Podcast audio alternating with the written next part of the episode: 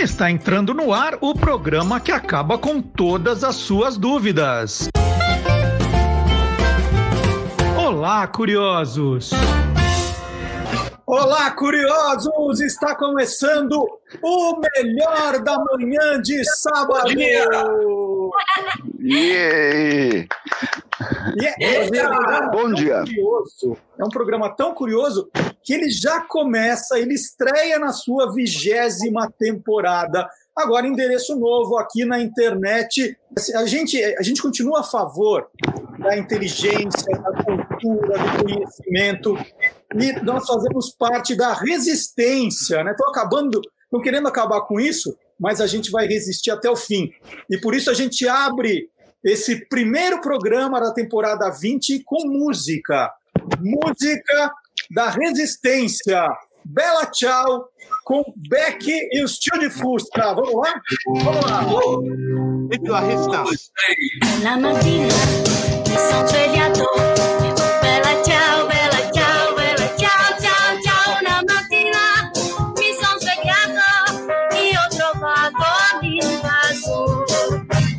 Channel.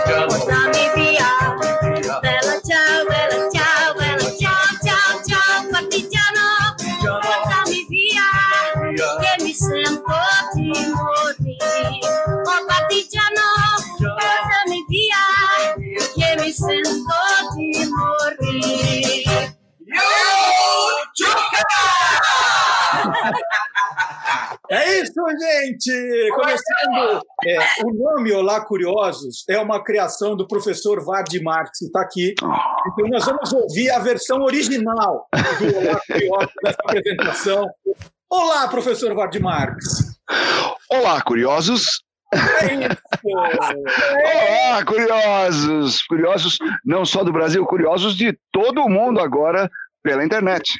Agora você pode ver a hora que quiser o programa, ele vai ficar aqui exatamente o tempo todo. Ah, E aí, ué, mas Marcelo, se ele perder o programa, ele vai ter horário de reprise? Qual que é a hora da reprise? o horário que quiser, você pode ver é, a uma da tarde, às nove da noite, às duas da manhã, naqueles horários que a Rádio Bandeirantes passava o programa. Né? Pode ver qualquer hora. né? A hora que quiser, você vai, vai poder acompanhar. É uma coisa diferente. E nós temos aqui um especialista em, em YouTube, o Guilherme Domenichelli, que tem quantos mil seguidores, Guilherme? Bom dia a todos! Bom, muito bem. Eu tenho meu, meu canal no YouTube, que é o Animal TV, com 611, 12 mais mil seguidores. Muitas ideias, muitas curiosidades. Pode escrever para a gente que a gente vai responder tudo isso aí. É isso. E o terceiro convidado de hoje, o Beck vai ficar o tempo todo aqui, então não é convidado de hoje, é do programa Coisa da Vida. É o Silvio Alexandre do Universo Fantástico com a gente. Bem-vindo, Silvio. Está fantabulástico isso aqui, é impressionante. Estamos agora numa nova etapa, não? Muito bem. E é importante, né? A gente está cada um na sua casa, todo mundo resguardado aqui, saber se está todo mundo usando máscaras, está todo mundo saindo para a rua de máscara. Vamos, vamos deixar falar agora, até vamos desligar os microfones aqui para ele. É, quem inventou esse negócio de máscara? Bom, eu vou tirar a minha aqui porque eu estou dentro de casa, dentro da minha biblioteca aqui, estou resguardado. Quem inventou? Bom, a gente tem registro de, de- do uso de máscaras de 9 mil anos atrás. A gente tem pinturas em, em paredes de cavernas que, que mostram seres humanos que tiravam a pele, a carcaça dos animais e colocavam para se, se vestir como um lobo, ou como um urso, como um bisão, que era fazer os rituais de, de caça, por exemplo. Um outro uso importante da máscara apareceu na Grécia. Isso ah, 600 anos antes de Cristo, quando inventaram o teatro. Porque, você imagina, um teatro como o de Epidauro, que existe até hoje, comportava 15 mil espectadores. É metade do estádio do Pacaembu que a gente tem em São Paulo. Imagina, então você até pode ver a pessoa lá embaixo, mas você não reconhece, você não vê o rosto direito. Então eles usavam máscaras. E as máscaras eram, você tinha máscara de rei, máscara de rainha, máscara de escravo, máscara de guerreiro, máscara de mensageiro. Então entrava alguém, você sabia, olha, entrou lá uma rainha. Podia ser até um homem, mas usando uma máscara de rainha, você identificava como rainha. Há até uma teoria que diz que essa máscara do teatro grego atravessou toda a Ásia e no século XIV, lá no Japão, tornou-se o teatro no, que é todo feito de máscara. E lá os atores se especializam nos personagens. Então, eu, meu personagem, eu sou especializado em fazer donzela antes do casamento. Então, eu tenho uma máscara de donzela antes do casamento. Pode ser um cara do meu tamanho. Eu tenho 1,82m, 110 quilos, mas se puser a máscara, todo mundo vai entender que ali está uma donzela antes do casamento. Você mencionou na abertura do programa que hoje faz aniversário do início da Primeira Guerra Mundial? Pois bem, a Primeira Guerra Mundial trouxe um uso de máscara inusitado, porque começaram a usar gás venenoso como arma. Então todos os soldados tinham a sua máscara. Note que a gente está acostumado com máscara, você está se escondendo atrás da máscara. A máscara esconde uma personalidade, mas ela revela outra. Por exemplo, o Batman. Qualquer um que use a máscara do Batman, você olha e diz: Ah, é o Batman. A máscara é que dá personalidade para o Batman. Aliás, esse nome persona vem do nome que a máscara do teatro grego tinha em Roma, em latim, porque a boca dela é bem aberta, que é para chegar lá em 15 mil pessoas na última arquibancada, para fazer esse efeito amplificador. E essa, essa máscara, em latim, chama persona, ou seja, aquilo que soa, que ecoa, reboa. Daí vem persona, personalidade, personagem, que é o que nós temos o tempo todo. E se a máscara na Primeira Guerra Mundial servia para salvar vidas, é a mesma função dessa daqui, salvar vidas. Por isso que é importantíssimo trazer a sua máscara, usar, saber usar, fechar, cobrir boca e, e nariz. Eu mostrei as, as máscaras de super-herói aqui no começo do programa, e eu vou só Hum. aproveitar para perguntar para o Silvio Alexandre, eh, qual foi o primeiro super-herói a usar máscara, Silvio? Nos quadrinhos, o primeiro foi o de Clock, foi em 1936. É, ele usava para combater o crime um terno, vocês estão vendo a imagem aí, provavelmente, um chapéu fedora e uma máscara preta. Era parecida com um lenço, né? E ele também é, utilizava alguns dispositivos, assim, tipo Batman. Ele não tinha poderes, mas ele tinha, por exemplo, uma bengala que ele tinha uma ponta de diamante e disparava gás lacrimogênio, né? Ele era um, um, um ex-promotor. Ah, atenção, a curiosidade do nome dele, Brian O'Brien, que nome. e, e- e- e depois, assim, é, dois anos vai surgir o Super-Homem em 38 e aí dá essa eh, início aos, aos super-heróis e o Batman também que usa a máscara, evidentemente. né? Então, o primeiro é, a herói a aparecer nos quadrinhos foi o The Clock, em 1936. Ele é o primeiro herói a usar uma máscara. E no reino animal, Uhum. Guilherme? No reino animal a gente tem uns, uns animais mascarados, não tem? Tem sim.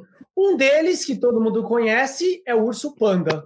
Então, o urso panda ele tem partes brancas e pretas do corpo e na, na cabeça, que é toda branca, tem só as pontas das orelhas pretas e em volta dos olhos preto também, né? Como, como se fosse uma máscara. O outro animal que é branco e preto também, a orca. Parece que ela tem a mancha aqui fosse o olho dela. Então, essa máscara dela é para disfarçar o olho do animal. Então, quando ele está caçando, a presa não sabe direito para quem ele está olhando, para quem ela vai perseguir e caçar. Outro bicho que é bem legal, bem marcante, com máscara, é o guaxinim. Acho que todo mundo conhece. Que aparece, por exemplo, no desenho do Bambi e tal. Eu tenho um dos meus livros, Criaturas Noturnas, a foto, vamos lá, Criaturas Noturnas, a foto de um bicho aqui que é o guaxinim, só que no Brasil, ele recebe outros nomes. É mascarado, parece a máscara do Zorro. Aqui ele é chamado de mão pelada, olha que nome diferente. Guaxinim, ou lá na América do Norte, Estados Unidos, Canadá, chamado de raccoon. Para que que ele tem essa máscara? Ninguém sabe direito. É um dos mistérios da natureza, como tantos outros que os cientistas, pesquisadores têm que descobrir ainda. Por, por que esses bichos, alguns deles,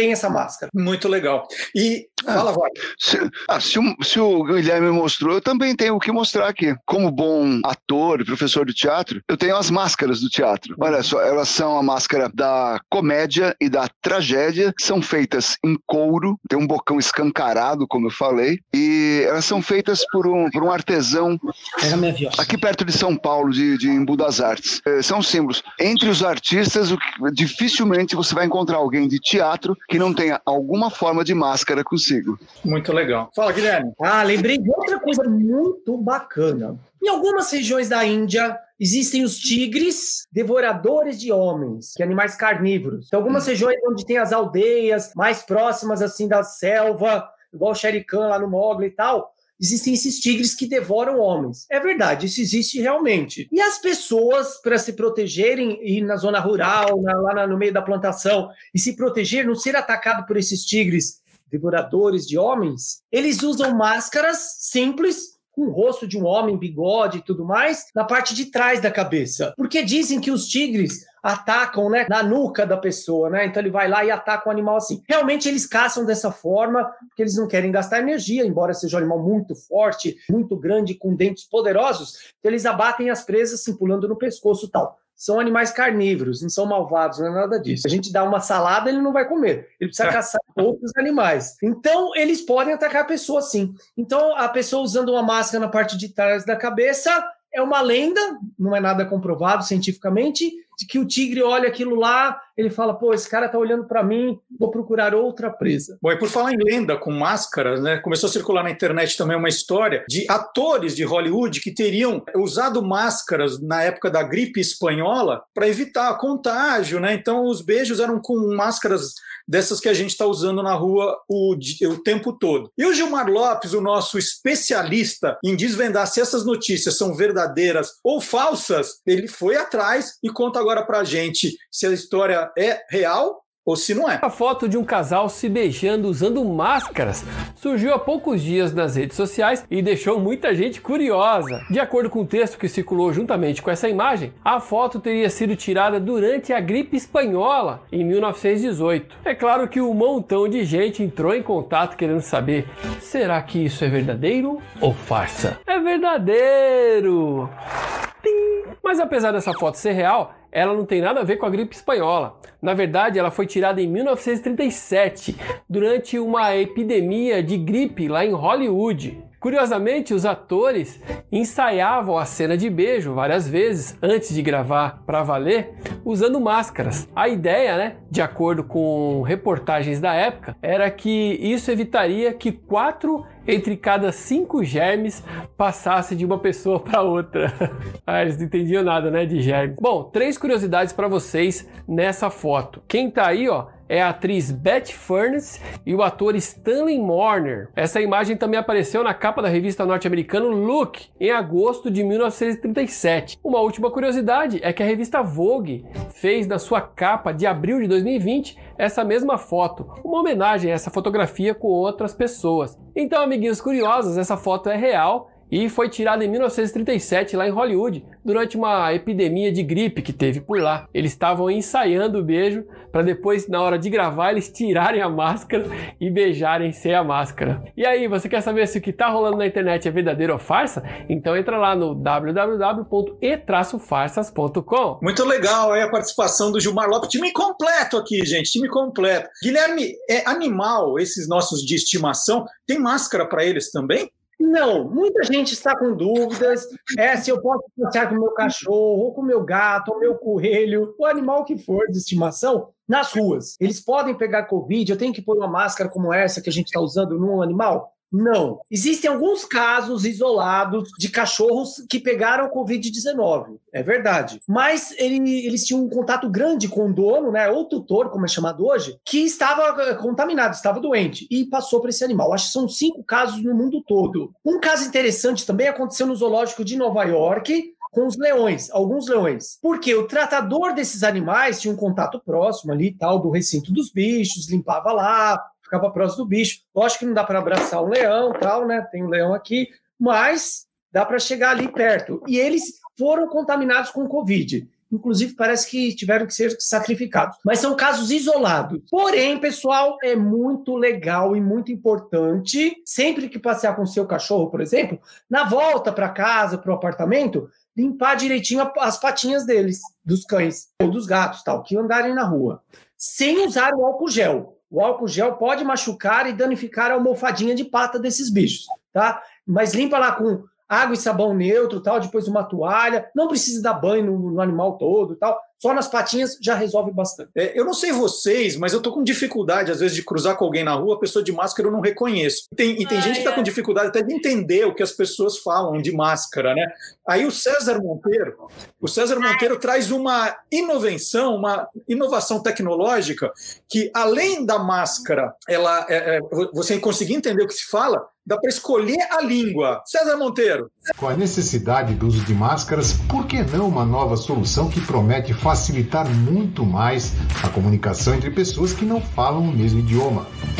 É o que promete a Cemask, uma máscara facial inteligente que consegue converter a sua fala em uma escrita de até nove idiomas diferentes.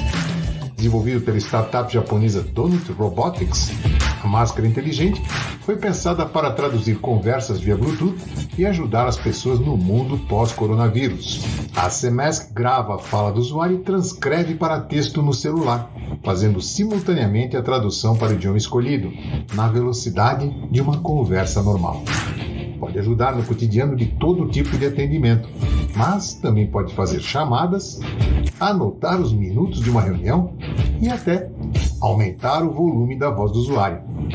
A empresa deve lançar a Cemask, a máscara inteligente, no Japão em setembro, ao preço equivalente de 200 reais. É, no meio da dificuldade que se encontra a oportunidade. Até mais. É isso, no meio da dificuldade é que se encontra a oportunidade, hein?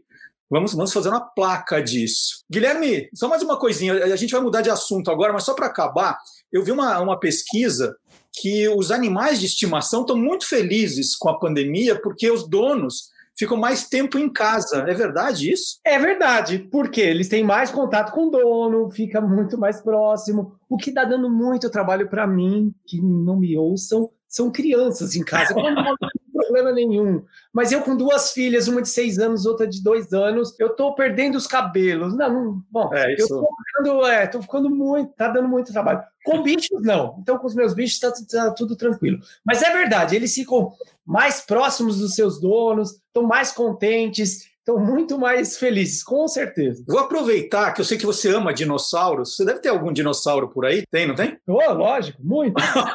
então, agora, dia 18 de setembro, a Netflix vai lançar uma animação com Jurassic World, né? É o, o Parque dos Dinossauros, versão trailer dessa nova atração, como vai ser?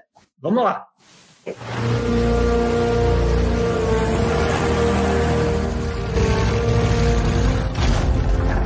Ai, meu Deus! Esse não é o acampamento mais legal Olha, que já viram? Isso é muito irado!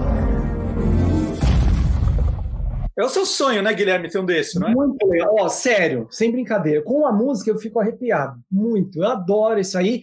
E ano que vem tem o terceiro filme, Jurassic World, né, da série Jurassic World, Jurassic World Dominion. Eu tô esperando que vão ser dinossauros diferentes. Lógico que tem o Tiranossauro Rex, que é o rei, né, dos Estados Unidos, americano e tal, encontrado lá. Mas, nossa, eu tô na expectativa. Vai ser muito bacana, tenho certeza. O Silvio, o Silvio quer falar sobre isso também. Então, é, esse o Dominion, ele é, começou as filmagens dele agora em fevereiro de 2020 agora. Por causa da é, Covid e esse isolamento todo, eles deram interrompida nas filmagens que estavam sendo feitas ali no Canadá. Mas a programação que eles têm agora é para 11 de junho de 2021, está programado. Se vai conseguir ou não, aí é outro problema, mas de qualquer forma, é essa a data prevista. Assim que eles, eles já estão estudando o início da, da filmagem novamente do filme. Né? É. Jurassic é, World é, Dominion.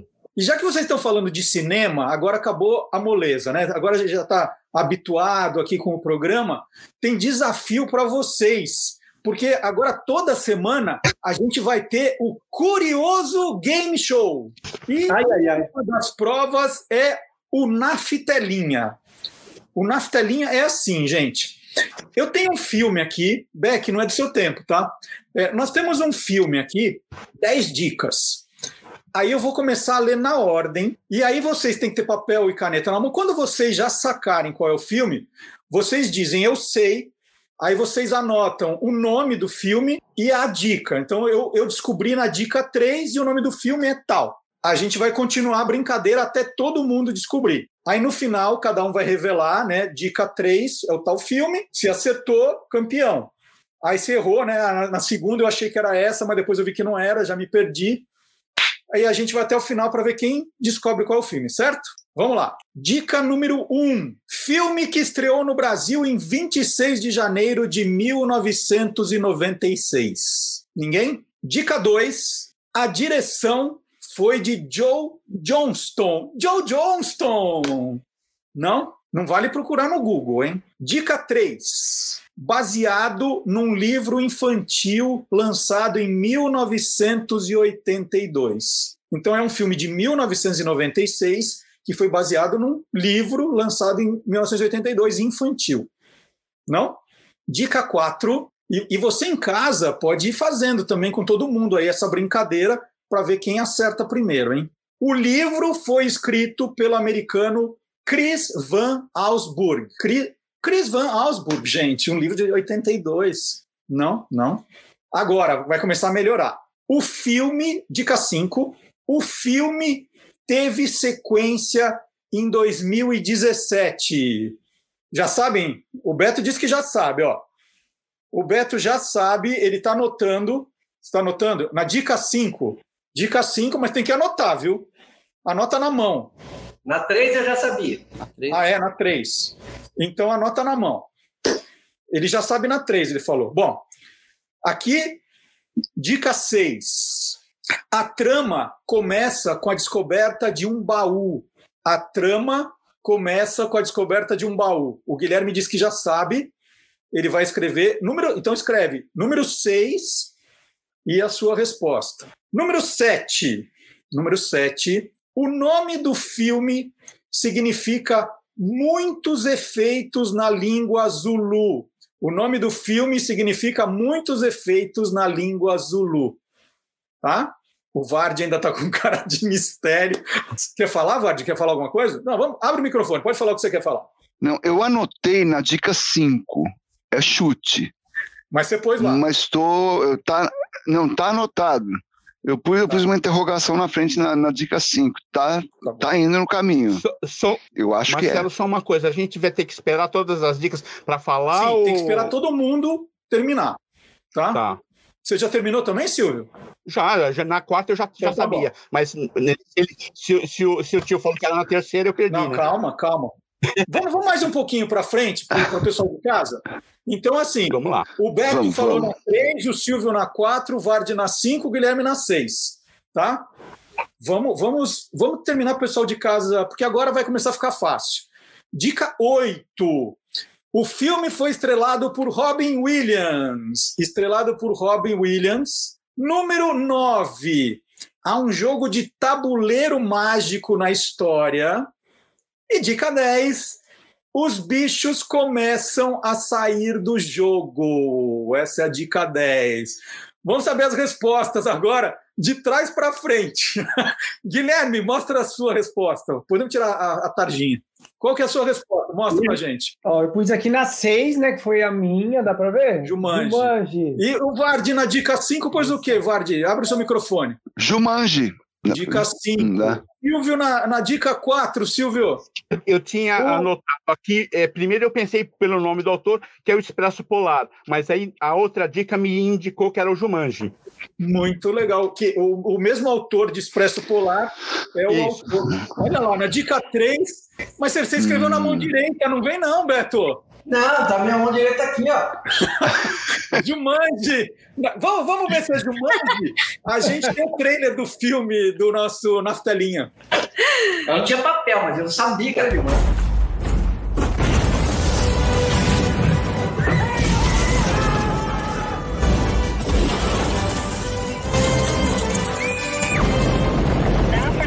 extraordinary events unfolding in Brantford, New Hampshire.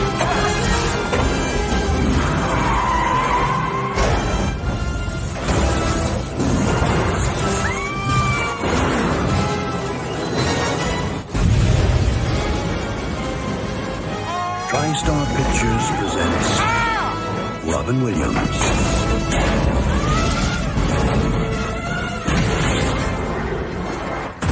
Jumanji. Tem, daqui a pouco tem outro desafio, hein? Daqui a pouco tem outro Ó, desafio. A gente estava comentando aqui que o programa está muito bom. Nós vamos assistir todo sábado esse programa. Eu fiquei em dúvida quanto ao nome, mas eu só tive certeza na dica em que disse que estava escrito no idioma Zulu. Que aí eu soube que era porque eu falo Zulu fluentemente. Suspeitei desde o princípio. Então, lembrando o programa todo sábado, ao vivo, todo sábado, naquele horário que você já se habituou a ouvir as curiosidades, né? Acordou, tá de pijama ainda, fazendo café, você preparando o almoço, tem Olá Curiosos das 10 ao meio-dia com o nosso time, o mesmo programa que a gente sempre fez, né, mas com uma cara nova. É, e quem não puder acompanhar nesse horário, pode é, acompanhar em qualquer horário, vai ficar publicadinho no YouTube. Transmissão ao vivo também no Facebook, na página do Guia dos Curiosos. Então, tem essas duas possibilidades, tá bom? A gente estava falando agora de, de pó, né, de baú que tirou pó, aquela coisa toda. Então, chegou a hora do cara que mais guarda pó na casa dele que existe, né? É um, é um coleciona de tudo. Ele tem um museu de quinquilharias. É hora do Antônio Mir, que ainda bem não sofre de renite.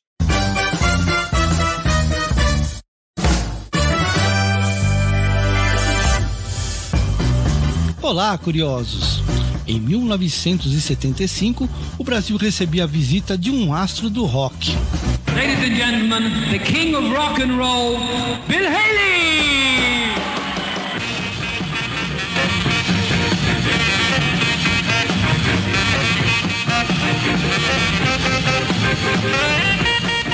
Isso mesmo, Bill Haley visitava o país pela segunda vez. Primeira vez foi em 1958. E quem abria os shows de Bill Haley no Brasil era a banda Lee Jackson, uma banda paulistana formada em 1972. Lee Jackson é o precursor do samba rock no país. E foi isso que chamou a atenção de Bill Haley.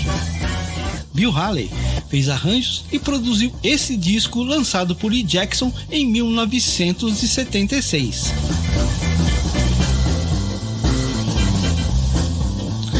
Bill Haley presents Lee Jackson Samba Rock. Já pensou ter um cara assim que produziu e fez arranjo para o seu disco? Fantástico! Esse disco conta um pouco da história da música no Brasil. Para quem gosta de música, vale a pena conhecer esse disco. Você vai encontrar Rock Around the Clock misturado com brasileirinho, jambalaya num ritmo de baião, música dos Beatles, dos Rolling Stones, tudo produzido pelo Bill Haley. Esse aqui pertence à minha coleção e não vendo para ninguém. Semana que vem tem mais. Antônio Mier no Tirando Pó para o Olá Curiosos. Tchau!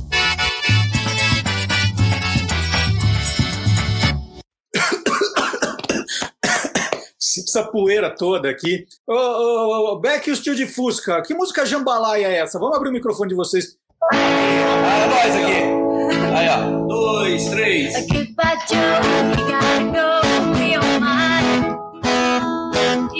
Son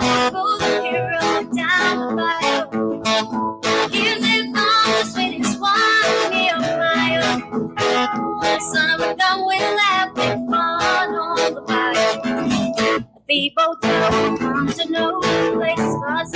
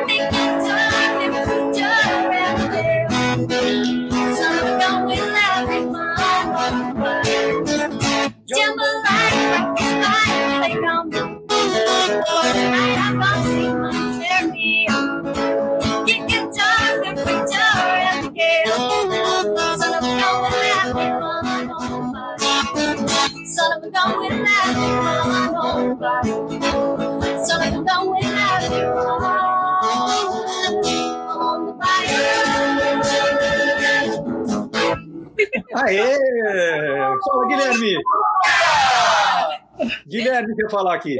Já que nós falamos, o Antônio Mir mostrou do fundo do baú, a gente está falando de baú, eu vou falar de um animal que é relacionado ao baú. Pouca gente sabe. O tatu canastra. Porque no Brasil existem várias espécies de tatus, né? É, tem o tatu bola, que foi o símbolo da Copa do Mundo do Brasil. Tem o tatu galinha, porque recebe esse nome, porque muita gente caçava, ele tem a carne e gosto de galinha, mas não pode caçar. Tem o tatu peba, tatu de rabo mole, e esse aqui que é o tatu canastra, que é o maior deles. Chega aí um metro e meio de comprimento, 50, 60 quilos. Um bicho pré-histórico, muito legal, muito grande. E por que canastra? O professor Vardy pode me ajudar também. Canastra eram os baús ou uma caixa de madeira grande usada no passado, quando não, não tinha guarda-roupa, é, armário para guardar as roupas. E as pessoas guardavam num baú grandão chamado de canastra. Como era um bicho grande, parece bem quadradão assim, parece uma canastra, recebeu esse nome de tatu canastra. Que legal. Ainda bem que você explicou que eu estava pensando que, você, que ele era um campeão de baralho, né? canastra real, canastra suja. É, e se você. Eu tenho uma, uma. Entrando na conversa do Guilherme, se você acompanhou pelos livros as aventuras do pessoal do sítio do Pica-Pau Amarelo, a Emília tem a célebre canastrinha, que tinha de tudo lá dentro. Era o seu baúzinho, ela guardava de tudo ali, um pedaço de tesoura, eh, um botão, um barbante, tudo ficava dentro da canastrinha da Emília. Aliás, eh, posso trazer uma curiosidade completamente improvisada, Marcelo, sobre a é, música Jambalaya? Se é curiosidade, é aqui. Se é futilidade, não. Curiosidade, sim. Vamos lá. Agora fiquei com medo de falar. segue, segue. Sobre a música Jambalaya, eu estava muito feliz. Minha mãe adorava essa música. Minha mãe é da época do, do rock and roll, do começo do rock and roll, e ela adorava essa música. Quando ela foi gravada aqui no Brasil, a versão brasileira é, falava assim: Jambalaya, nova dança do meu coração, do Brasil foi chegando até o Japão. E aí dizia, a letra da música trazia como se diz eu te amo em várias línguas. Então era uma música de amor bastante agitadinha. Só que no original não tem nada a ver. Isso é a versão brasileira. A jambalaya, no original, jambalaya é um prato, é, é, como se um prato bem comunitário, como se fosse uma feijoada. Você reúne os amigos para comer uma feijoada. Lá na Louisiana, no sul do, dos Estados Unidos, você reúne os amigos para uma jambalaya, que é um cozidão e tal para reunir os amigos. Por isso que é uma música tão festiva. E eu queria fazer uma homenagem também, gente, é, nesse programa, a um amigo que nos deixou e era ele era é, uma figura que o nosso hum. ouvinte conhecia, ele participou da festa do, do Você é Curioso em 2009, que é o Rodrigo Rodrigues. Rodrigo Rodrigues faleceu na terça-feira, aos 45 uhum. anos, jornalista, apresentador, músico, e tinha a banda The Soundtrackers. Né? A banda The Soundtrackers, é, nós éramos é, padrinhos da banda, porque foi o primeiro lugar em que eles se apresentaram. Foi no, no, programa Você é Curioso, da Rádio Bandeirantes. Foi a primeira eh, oportunidade, em agosto de 2008. Eles tinham acabado de formar a banda. Eu soube, nós convidamos o Rodrigo para participar do programa e a partir daí nós viramos amigos, né? Graças ao, ao Você é Curioso, ao programa de curiosidades, eu, eu virei amigo do Rodrigo Rodrigues, de, de conversar muito, de acompanhar muito a carreira dele. Então a gente está prestando esse, esse primeiro programa da temporada 20 em homenagem ao Rodrigo. E, e, já que nós também temos a honra hoje de ter uma banda no nosso programa, quem, quem é que tem banda no programa? É, é o Serginho Groisman, Pedro Bial, tem mais alguém que tem banda? Né? E nós. Então nós vamos fazer vamos fazer o contrário, fazer uma homenagem ao The Soundtrackers, tocando uma música de cinema. Né? Eles, os soundtrackers eles eram trocadores de trilhas de cinema. O repertório era tudo baseado nas trilhas de cinema. Então nós vamos ouvir é, Beck e o Tio de Fusca com O Pretty Woman, né? uma linda mulher, música de 1964, agosto de 1964, que foi cantada, né, apresentada pelo Roy Orbison e composta por ele e por Bill Dees. E aqui você vai ouvir no Olá Curiosos também com a com a nossa banda, que Beck e o Estúdio Fusca. É só abrir o microfone e começar. Vamos lá? Dois,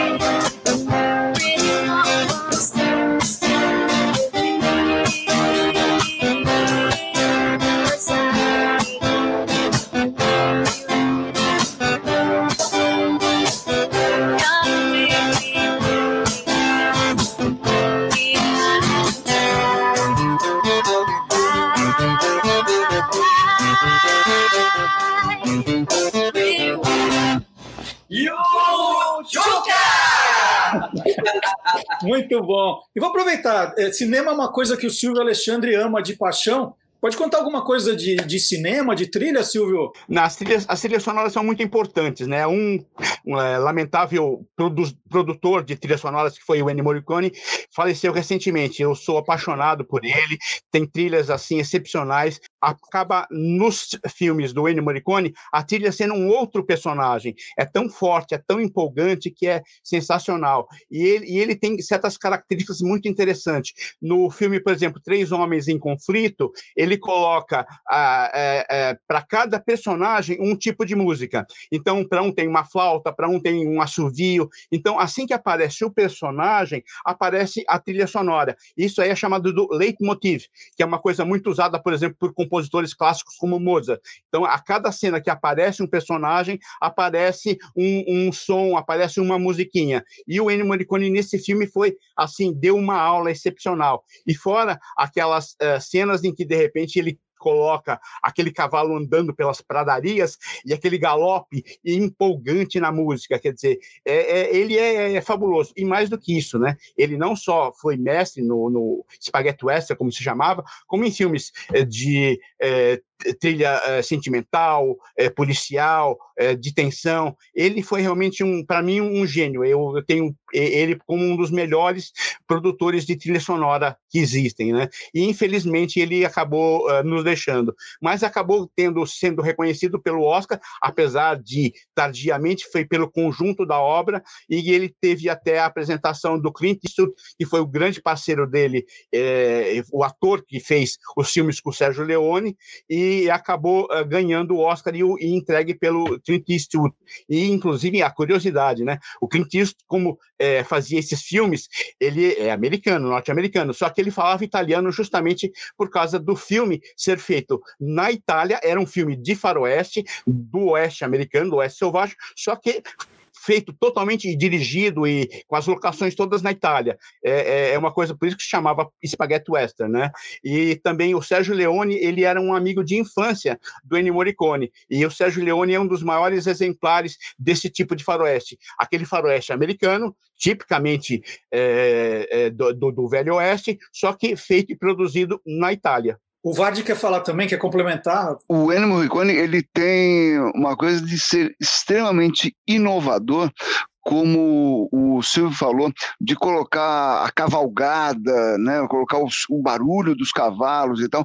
E ele usava coisas que numa orquestra não se costuma usar muito como assobio, por exemplo. Então, a gente sempre vai associar o, o Western Spaghetti, como disse o Silvio, a aquele assobio que faz assim.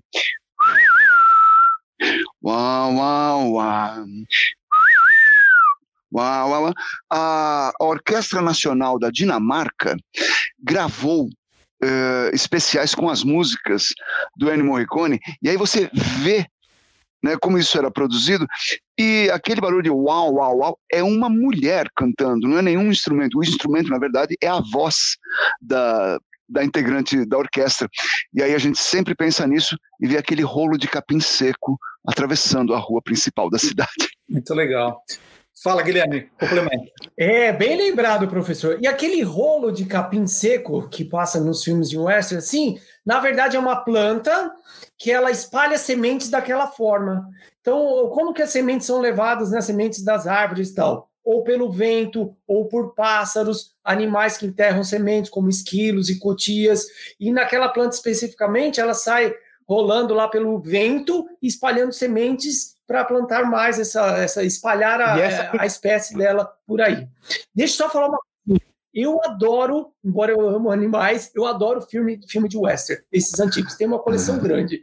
E um de trilha sonora que eu amo é Sete Homens e um Destino, se não o primeiro, que é de 1989, acho, não sei o ano certo, e o Briner, Steve McQueen, eu adoro esse filme. E a trilha mesmo. É, só, só, uma curiosidade para você que gosta de animais, não sei se você sabe, mas o Ennio Morricone ele usava muito nessa trilha o uivo do coiote. Ele misturava, ele mixava esse som, esse, esse barulho, esse assobio com o uivo do coiote. Então ele fazia uma mistura e usava o uivo do coiote na trilha sonora dele. Ótimo, Vardy, só para a gente encerrar.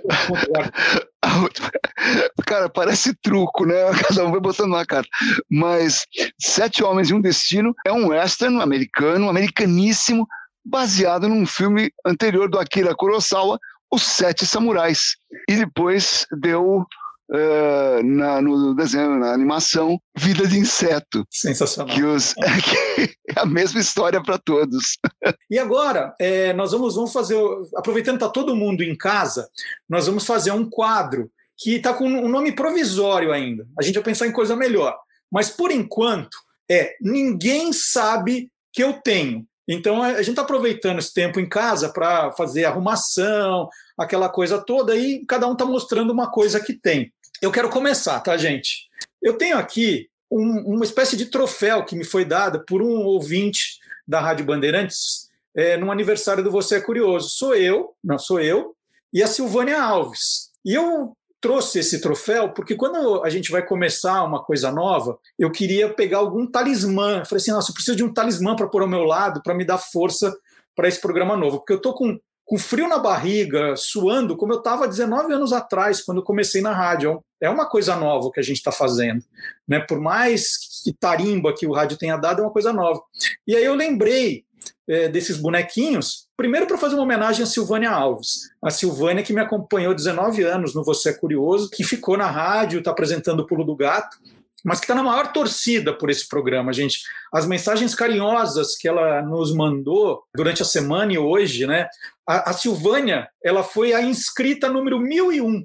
Ela contou para a gente, acabou de mandar uma mensagem que ela foi inscrita 1001 e, e, isso aqui tem, tem muito significado. Primeiro, é para falar da Silvânia, para agradecer essa parceria de tanto tempo, dizer que ela continua fazendo parte do, do time. O dia que ela. Ela falou que quando a gente chegar lá por 100 mil é, seguidores, porque ela falou que mil é pouco, mas 100 mil ela vem. É, ela vem fazer parte do time, com certeza. E isso aqui também tem um outro significado, porque, olha, gente, é, a gente pode ganhar prêmio, né? O, o, programa ganhou o APCA em 2006, que é, é, é o troféu da, da Associação Paulista do, dos Críticos de Arte, como o melhor programa de educação da Rádio Brasileira. Mas o, o ouvinte que te entrega isso, né, com esse carinho, né, porque ele gosta, ele segue, ele entende o programa que você faz, isso é um troféu. Né? Então, esse é um, é um dos, dos, troféus mais bonitos que eu tenho e é o, o Ninguém Sabe que eu tenho de hoje. E aí vou passar a bola agora para o Beck e o Steel de Fusca. O que, que Ninguém Sabe que vocês têm que vocês não mostraram aí para a gente ver? Além da minha cueca furada. Ó, por motivos, por motivos óbvios, eu nunca mostrei isso para ninguém. Vocês vão entender o porquê. Essa viola aqui, pra, eu, eu sou amante de música sertaneja raiz, né? E meu pai é engenheiro agrônomo tal, e ele dava aula num, num, num colégio rural, é, ele dava aula gratuitamente, assim, ele... Ah, não me lembro, não me lembro o termo. É, é isso é, Ele, ele, faz, ele dava aula... É, comunitário. Comunitário, é. Aí ele fazia esse trabalho, ele ia todo final de semana dar aula para a criançada da, da, da, rural, né? E tinha um piano bem velho, antigo, né? E ele chegava e tocava o piano e cantava umas músicas sertanejas para a criançada, porque era o que rodava ali, né? E ele sempre foi muito apaixonado por ser agrônomo tal, de música sertaneja. Aí um dia, o, o, o dono dessa. O dono não, o administrador dessa, dessa escola falou: Olha, Wilson, tem um, um, um, um, instrumento, uma viola. Você toca viola? Toco. Né? Aí emprestou para ele essa viola aqui e ele começou a tocar para a criançada, tudo. E um dia passou, quietinho, bonzinho, um cara chamado Tião Carreiro. Né? E essa viola, que resumindo a história, essa viola aqui pertenceu e foi dada ao meu pai pelo Tião Carreiro. né? É uma viola muito antiga, 1968, né? Foi por volta de 68, 70, e o Tião ele dava, ele ministrava aula ali assim de fazia a mesma coisa, só que durante a semana quando ele tinha, porque eles tinham muitos shows, né? Aí quando ele viu isso, ele se emocionou e deu a viola pro meu pai. Aí isso aqui eu não mostro, os violeiros vão me matar por motivos óbvios, eu nunca mostrei, tô mostrando agora. ela, ela tá sem cordas, é isso? Ela está sem cordas para não empenar braço, né? Para manter. Porque se colocar e deixa. Porque assim, eu uso outras violas para gravar e tal. Essa aqui eu tenho até dó de pôr, pôr, corda e empenar ela, fazer qualquer coisa com ela. Então é uma relíquia mesmo, né? É que nem eu com a minha cueca furada. Ah, é. é uma relíquia. Eu não deixo mesmo para misturar e não deixa jogar fora. Mas dois Pelo anos não lava ela. Eu uso só na E o Guilherme? O Guilherme trouxe o que para a gente ver, Guilherme? Bom, eu, desde que era criança, eu tenho coleções assim do, do Forte Apache, que da Gulliver, né? Que, aliás, é uma fábrica de brinquedos que existe ainda na cidade de São Caetano, do lado da minha cidade, Santo André. E tinha aquela coleção Forte Apache e tinha de zoológicos. Então eu tenho muitos bichinhos de zoológicos tal. Na época, esses bichos, eles eram coloridos. Então eu tenho um leão verde, um hipopótamo azul, Hoje eu ainda coleciono os bichos assim de brin brinquedos, vamos dizer, modelos, mas eles são mais atuais, esses importados da França, dos Estados Unidos. E, e eles são bem detalhistas. Então eu tenho, por exemplo, essa tigresa aqui com o filhote, ela está carregando o filhotinho na boca do jeito que ela que os tigres, os felinos fazem mesmo, ó, segurando pela nuca, pela pele da nuca. Eu tenho a leoa da mesma forma, carregando o filhotinho e tal. Então, é bem, os detalhes são bem legais, assim. Outros bichos com filhotes, assim, o hipopótamo tal, com o filhotinho, a mamãe hipopótamo aqui, a mamãe urso polar, com todos os detalhes. A gente vê até o narizinho dela aqui mais úmido, molhado, o filhote junto. A girafa, da maneira que ela abre as pernas mesmo para beber água, bem detalhista com a língua assim, quando ela estica o pescoço para comer as folhas das árvores. Ela tem a língua azulada, do jeito que essa daqui está mostrando a pontinha da língua. Outro com filhote aqui, ó. Um gorila também. A gente percebe o, nariz dele mais úmido tal. É um silverback, né? Dorso prateado, que é o macho adulto. E a mamãe gorila com o filhotinho dormindo nas costas, ó. Bastante detalhe assim.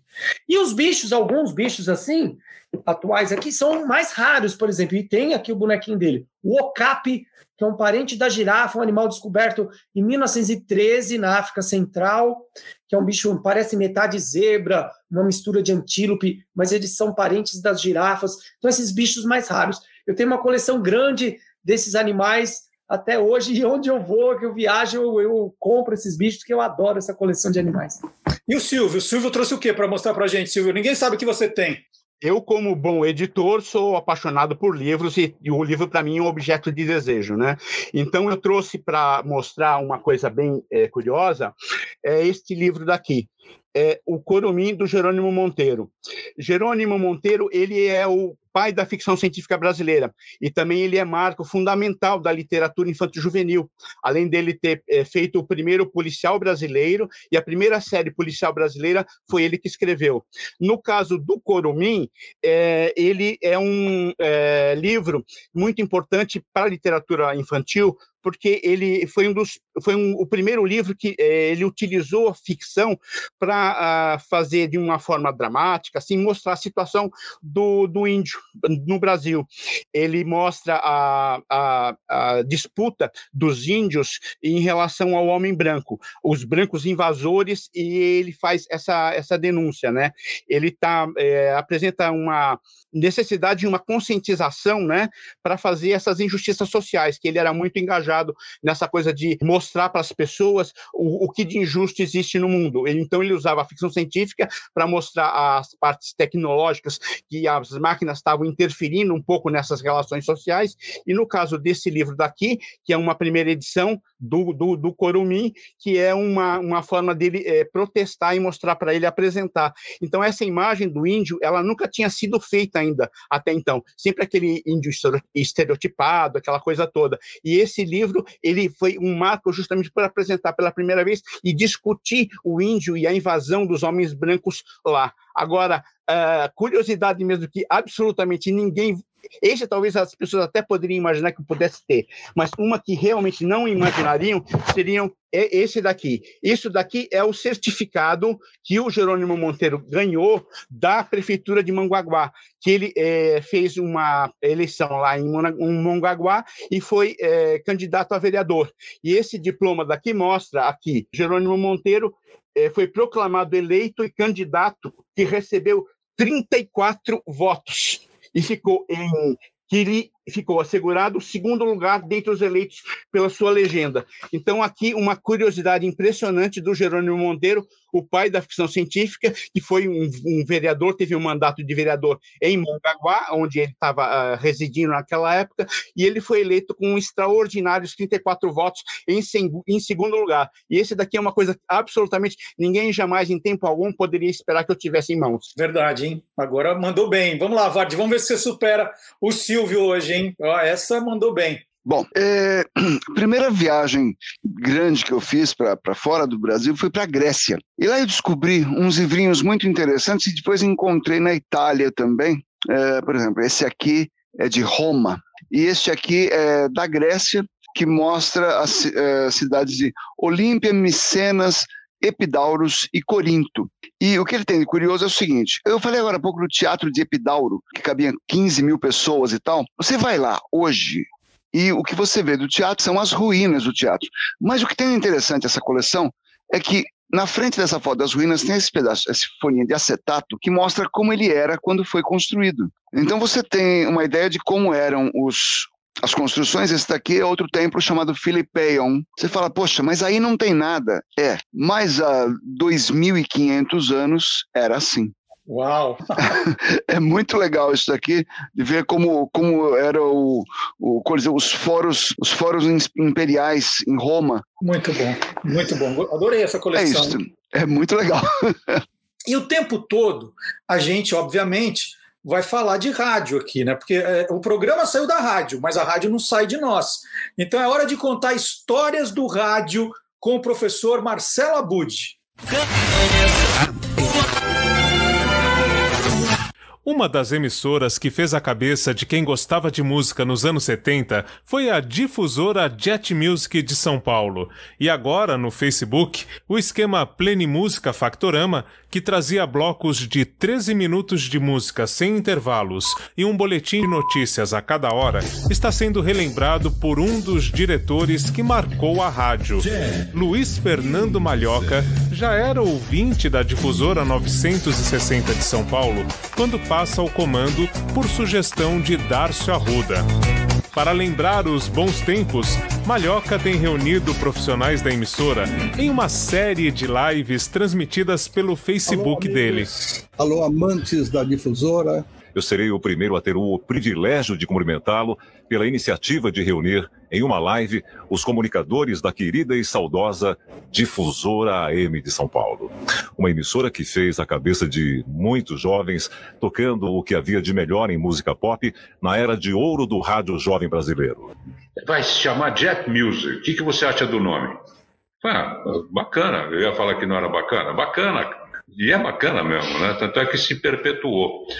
E como você está aqui porque é curioso, saiba que o esquema Plenimúsica Factorama foi implantado em 1966 pelo saudoso José Mauro. Antes da difusora, a Rádio Mineira de Belo Horizonte foi a emissora que serviu de teste para o formato. E tem ainda a Rádio Web, que relembra os tempos da difusora. O site é difusora960.com. Eu sou Marcelo Abud, do blog e podcast Peças Raras. Desejo toda sorte e sucesso em mais este canal curioso, criado pelo meu xará, o Marcelo Duarte. Até semana que vem, quando a gente volta a interferir na história do rádio.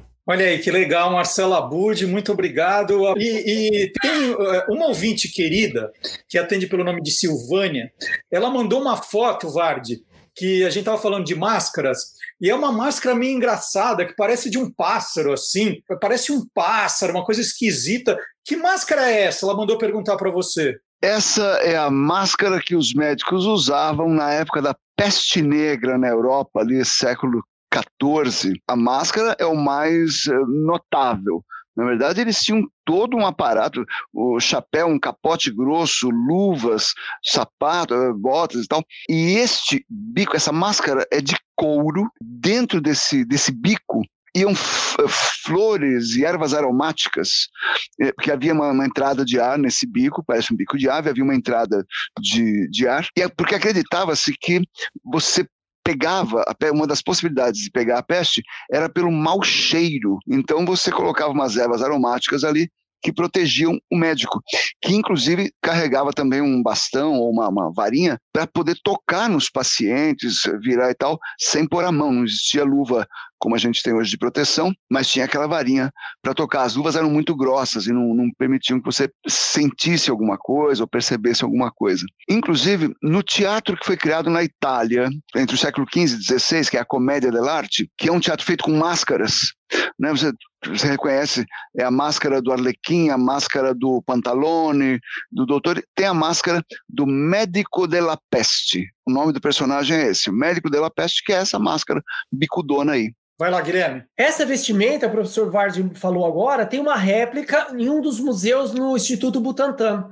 Então, as escolas, as pessoas podem visitar o Instituto Butantan. Eu não sei como está, estão os horários nessa época agora, né, da pandemia, uhum. mas enfim, é, tem o Museu lá das Serpentes e tal, e tem o Museu de Virologia, que mostra essa, as pragas do mundo tal. E tem uma réplica dessa vestimenta com essa máscara lá no Instituto Butantan em São Paulo.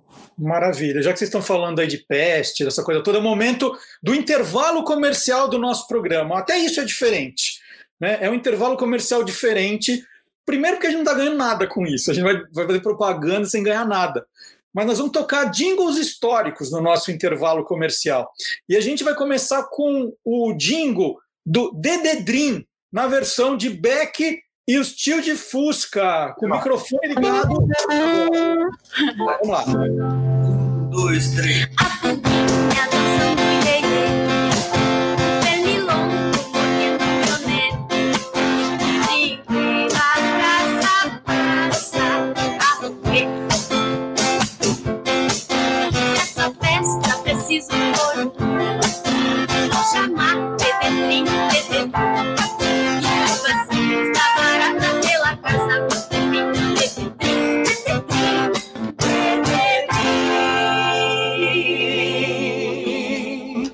Legal!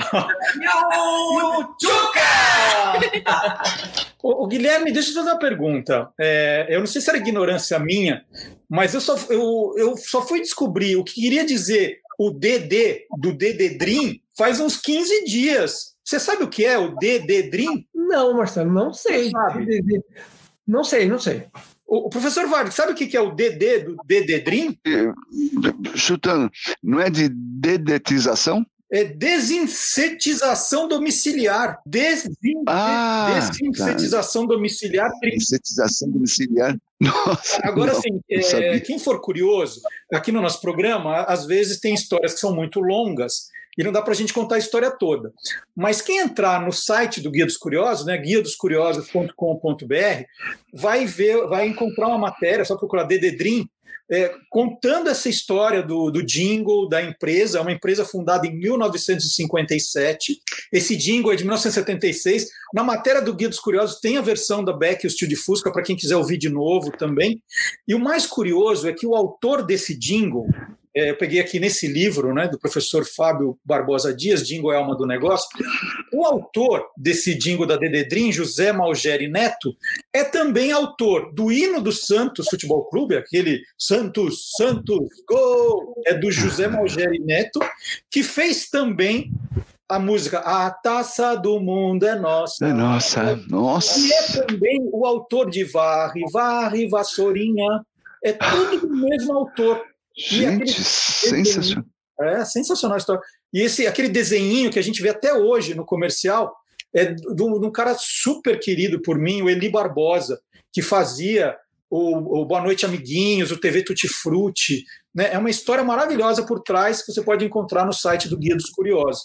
E por falar nesse livro, Jingle é Alma do Negócio, esse moço aqui, que é o maior especialista em jingles do país, o Fábio Barbosa Dias, faz parte agora do nosso time todo sábado ele vai contar a história de um jingle conhecido e a gente começa hoje com o Clube do Jingle. Olá, curiosos! Meu nome é Fábio Dias e também estarei por aqui semanalmente apresentando um pouquinho do acervo do Clube do Jingle. Zé Rodrigues foi um grande músico e compositor brasileiro e também criava e produzia jingles.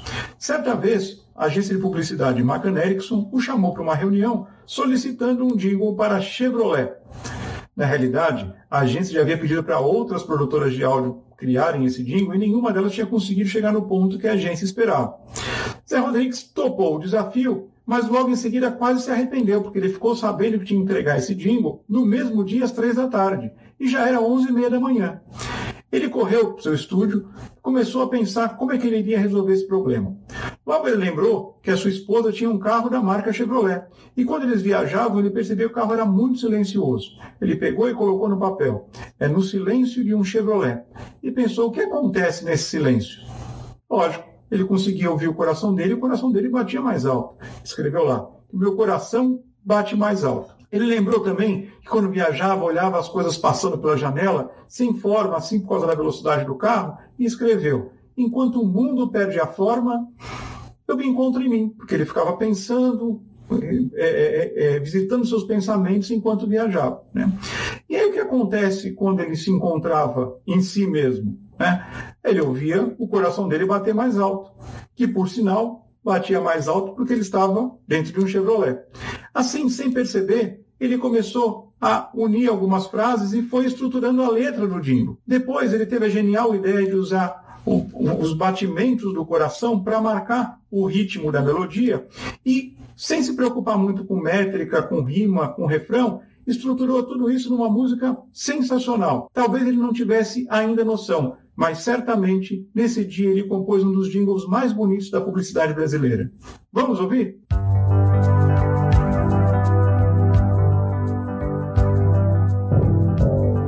No silêncio de um Chevrolet que o meu coração bate mais alto. Enquanto o mundo perde a forma, eu me encontro em mim. E é aqui que eu sempre vou seguir o meu coração. Bate mais alto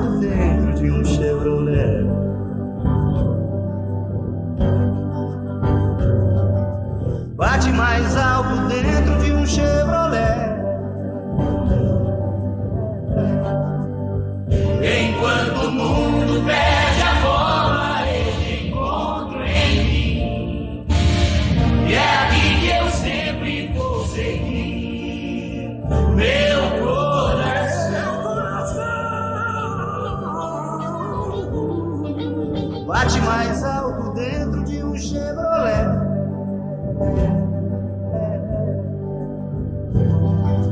Bate mais alto dentro de um Chevrolet.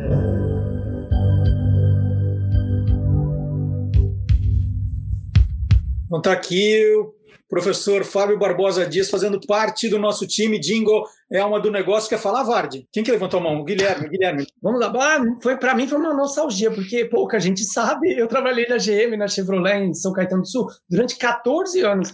Entrei como office boy, trabalhei muito tempo lá. Você e alguns contava, carros- você contava quantos cavalos tinha o motor do carro? É, eu já montava de bichos e trabalhava na, na fábrica montadora de, de carros, né? Mas alguns carros que eu vi no, no Jingo aí, muito legal. Marajó, por exemplo, que era um Chevette diferente, meu pai teve esse carro. Mas deixa eu só falar outra coisa que a Beca e os tios eh, cantaram agora, da DD Trim. Porque as baratas, existem três espécies nas cidades que podem transmitir doenças. Inclusive, barata morde até. Eu fiz um vídeo sobre isso lá no meu canal. Agora, tem baratas que são mansas e podem ser até bichos de estimação. E eu tenho. Vou Aí? mostrar agora. Barata de estimação. É de verdade, ó, pessoal. De verdade. Ixi, Mari. andando aqui. Essa barata é uma barata de Madagascar, né, a ilha lá no Oceano Índico e tal, nas costas da África. Não tem asas, é uma barata limpinha, que só come frutas e ração. Uma barata de estimação, eu tenho uma caixa cheia de baratas aqui, essa não transmite doença. Então, se você encontrar em casa uma barata, não põe a mão, ela pode transmitir doença. Mas a de Madagascar, não, ela é bem limpinha, bem bonita, come frutas e é de estimação. Pode dar até um beijinho nela.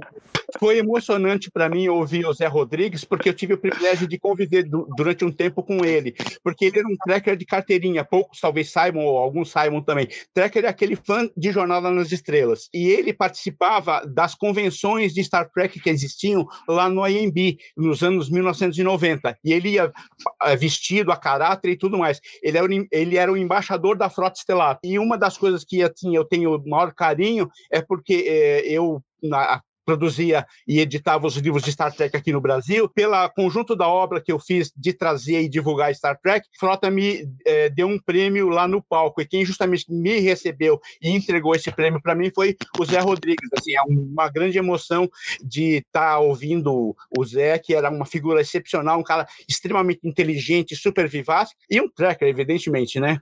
Maravilha. Tem, tem uma pergunta que chegou aqui da nossa audiência. O nome da barata é barata de Madagascar. É, aí tem uma pergunta: baratas sentem afeto? Quando você deu beijinho nela, ela sentiu o seu carinho?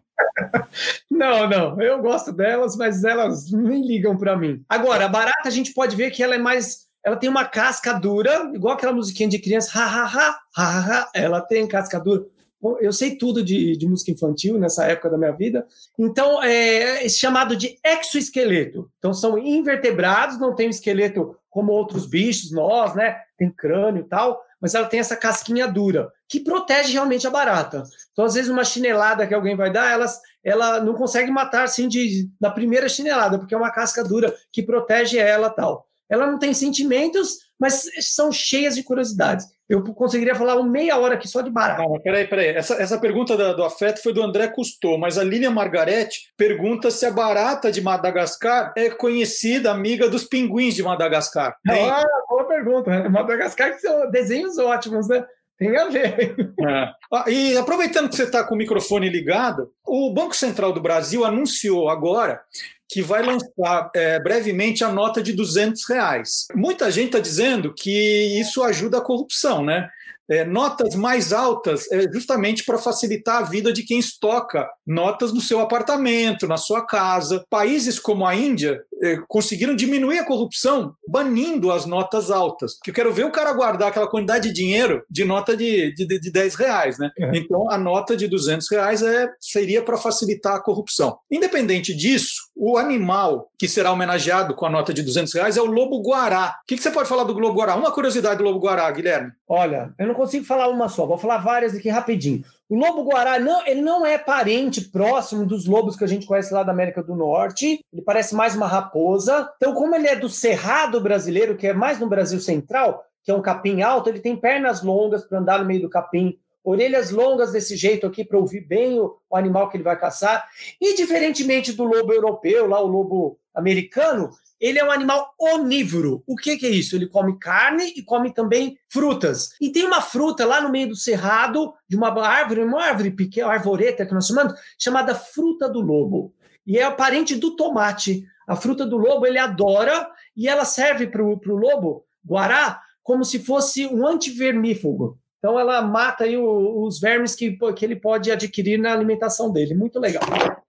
E a, e a, gente que é do Vale do Paraíba, você falou do, do, do, Lobo Guará, a gente é daqui do Vale do Paraíba, tem uma cidade chamada Guaratinguetá, que o, que o pessoal fala Guará. Outro dia, no meio da cidade, né? Tá até no YouTube a, a, a vídeo. o vídeo.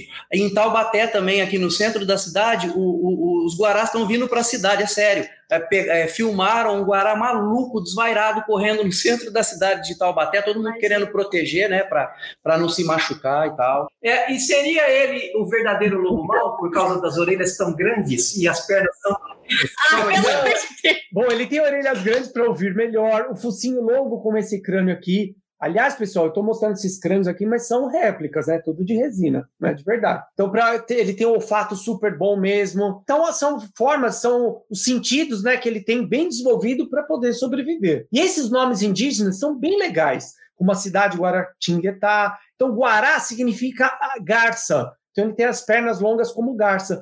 E por isso que talvez tem Guarapiranga, que é o nome indígena também da represa, que seria a casa do Guará, que é aquela ave vermelha, tal. Piranga é vermelho, né, na língua tupi. Então Guarapiranga. Talvez existiu essa ave aqui na nossa represa em São Paulo. Agora então, tem, tem muitas são nas cidades, em animais, são, são bem variados, né? Bem legal. Tem muita gente que é contra o, o lobo guará na nota de 200 reais, preferia outro animal, por exemplo, a EMA. A EMA, colocar a EMA no, nos 200 reais. O que, que, você acha, Guilherme? Porque ela bicou a mão do presidente, muito bem. Ah. A EMA seria legal também, a maior ave aqui do Brasil, da América do Sul, parente dos avestruzes. do casuar, que é uma ave lá da, da Oceania, do emu também da Oceania. Seria legal também. Mas eu acho que o lobo-guará está bem representado, um bicho Você não preferia brasileiro. Você não preferia um peixe, o robalo, por exemplo? É. Não, não, deixa quieto. Deixa, Agora, o, o impressionante dessa história, gente, da criação das notas de 200 reais, é que em 2014, um episódio de Os Simpsons já, já previa o que ia acontecer no Brasil, a coisa da corrupção e da nota de 200 reais. E para mostrar que é verdade, a gente pegou o desenho ó, de 2014 e veja a quantidade de notas de 200 reais. Você não conhece o novo eu desses últimos dias, senhor? Nós vamos conhecer. Temos nossos meios. Tudo bem, que outros meios além de armas e dinheiro? Nós temos dois meios. Dois ótimos meios. Samba! Cartão vermelho! Deixa eu devolver isso aqui pro senhor. E enquanto Homer apita, parece que temos movimentação na câmera do suborno.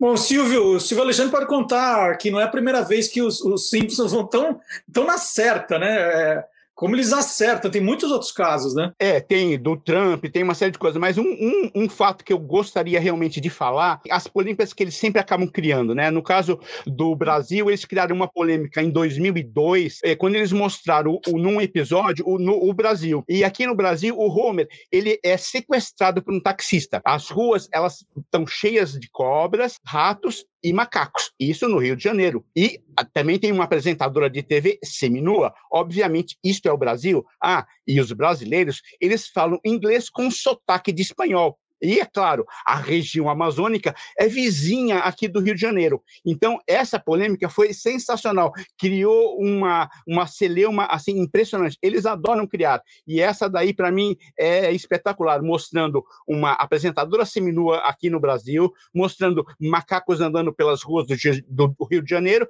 E, é claro, a Amazônia aqui vizinha do Rio de Janeiro, né? Fantástico. Eu, eu, vou aproveitar que a gente mostrou os Simpsons na Copa de 2014, né, que era um episódio que até estavam prevendo que a Alemanha ia ser campeã, o, o, a, a, contusão do Neymar. Só para fazer um merchan aqui, ó, falar do livro Sem Camisas, que conta as histórias de todas as Copas que eu lancei. E agora, para o Dia dos Pais, tem a promoção da Panda Books, que é a editora do livro, o livro está com 30% de desconto e ele conta a história de camisas de Copa do Mundo. Até dei sorte aqui de abrir em 2014 as camisas mais famosas que contam a história, né? São camisas importantes que contam a história de todas as Copas. Eu resolvi fazer merchan no programa porque eu vi que fazer merchan conta ponto em determinados lugares. Enquanto mais merchan você faz, mais ó, cresce a sua credibilidade.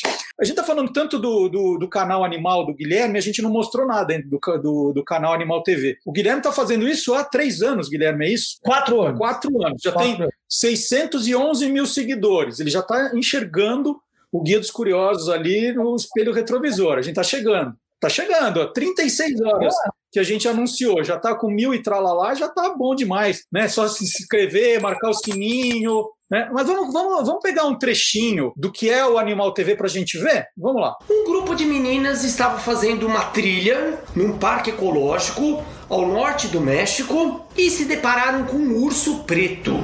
E uma das meninas tirou uma selfie com o urso. Elas estavam passeando por uma trilha nesse parque quando o urso preto se aproximou. Alguém que estava perto pediu para elas ficarem imóveis. O animal cheirou e tocou a perna da menina, e quando ele ficou em pé, ela tirou a foto que posteriormente foi postada na internet. E várias pessoas me perguntaram sobre isso, sobre essa foto, essa selfie que a garota fez, que a menina fez. Esse animal, assim como todas as outras espécies de ursos, nós temos oito espécies no mundo todo, podem ser animais perigosos. O correto é não se aproximar, tentar evitar esses bichos. Muito bem, nos parques americanos, nos Estados Unidos e no Canadá, existem várias cartilhas de como seguir, como proceder se você encontrar um urso no meio do caminho. Então você tem que gritar, tentar apavorar o animal, assustar ele. Se você tiver uma jaqueta, levante a jaqueta para parecer maior e tente espantar esse bicho. Nunca sai correndo, porque daí a pessoa ativa aquele instinto de caça, de, de caçador. Então o bicho vai correr atrás. Muitas pessoas alimentam esses animais, o que é errado. Aí ele vai ter mais proximidade, ele vai ligar gente à comida, isso é errado. Então ele se aproximou, cheirou a perna da menina, colocou as garras, ficou em pé que os ursos têm essa postura bípede, ficou perto do rosto dela, e os ursos têm dentes bem afiados, são animais onívoros, né, com exceção do urso polar, que é um carnívoro, mas eles têm dentes afiados. Ó, eu tenho um crânio aqui de urso panda, que não é um dos mais ferozes entre os ursos, entre as oito espécies, mas percebam os dentes afiados. E esse urso preto ficou em pé perto do pescoço dela tal, e ela ainda tira uma selfie. Aí ela fez errado. No começo elas fizeram certo, não saíram correndo, mas depois erraram. Porque tirar uma selfie, pegar um celular, poderia ter assustado o animal. E ele poderia ter atacado essa menina e as outras do grupo. Então, nunca se aproxime de um animal selvagem. Eles podem ficar acuados, com medo e podem atacar. Que a gente oferece a hora da pergunta do ouvinte. Fala, mas ouvinte, mas não tem mais ouvinte. Agora o que, que é? Seguidor, fã, né? O que, que é, Guilherme? Como que fala? São as pessoas, como, o que, que a gente, como se a gente se refere?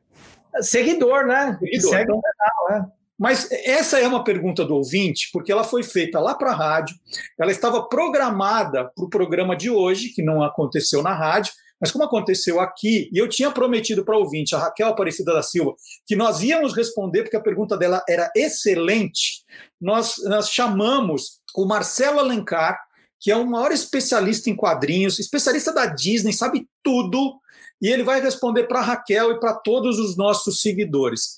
Quem são os pais das patinhas Lalá, Lelé e Lili, as sobrinhas da Margarida? Marcelo Alencar. Oi, amigo curioso. Olá, Raquel, tudo bem?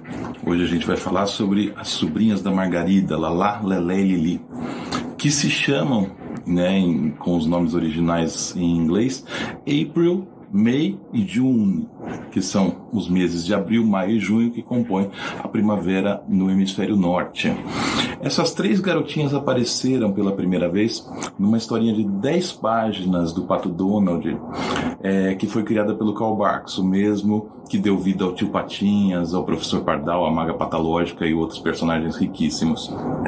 Nas histórias do Barks, essa, esse trio de patinhas nunca teve muito espaço. Elas foram criadas mesmo com personagens secundárias, né? E apareciam eventualmente para fazer uma pontinha. Diferentemente da relação que existe entre o Guinho, Zezinho e Luizinho com o Pato Donald, elas não moram com a tia. Elas aparecem eventualmente ali para compor alguma aventura.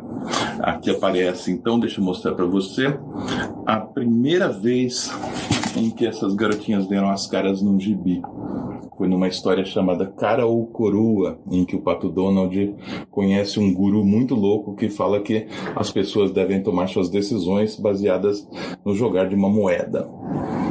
E claro, dá tudo errado, né? No final, o Donald acaba pagando o cinema para Margarida, para as sobrinhas e para os sobrinhos dele também. Essa história se chama Cara ou Coroa e saiu no gibi Walt Disney Comics and Stories em 1953. Em 1993, portanto, muito tempo depois, um discípulo do Karl Barks chamado Kenodon Rosa desenvolveu uma árvore genealógica para a família Pato.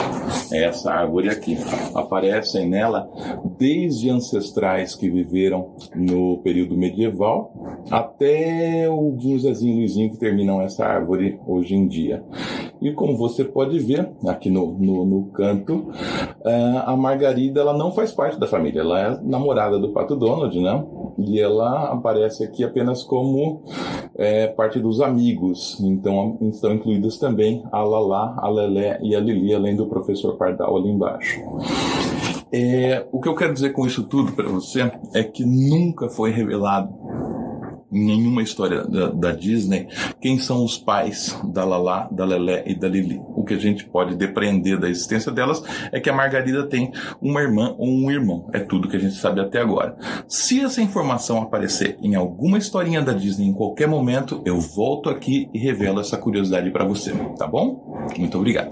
Muito legal. E o Marcelo Alencar estará aqui com a gente toda semana aqui no quadro O QG das HQs. Né? Essa foi. Ele respondeu a pergunta da ouvinte Raquel.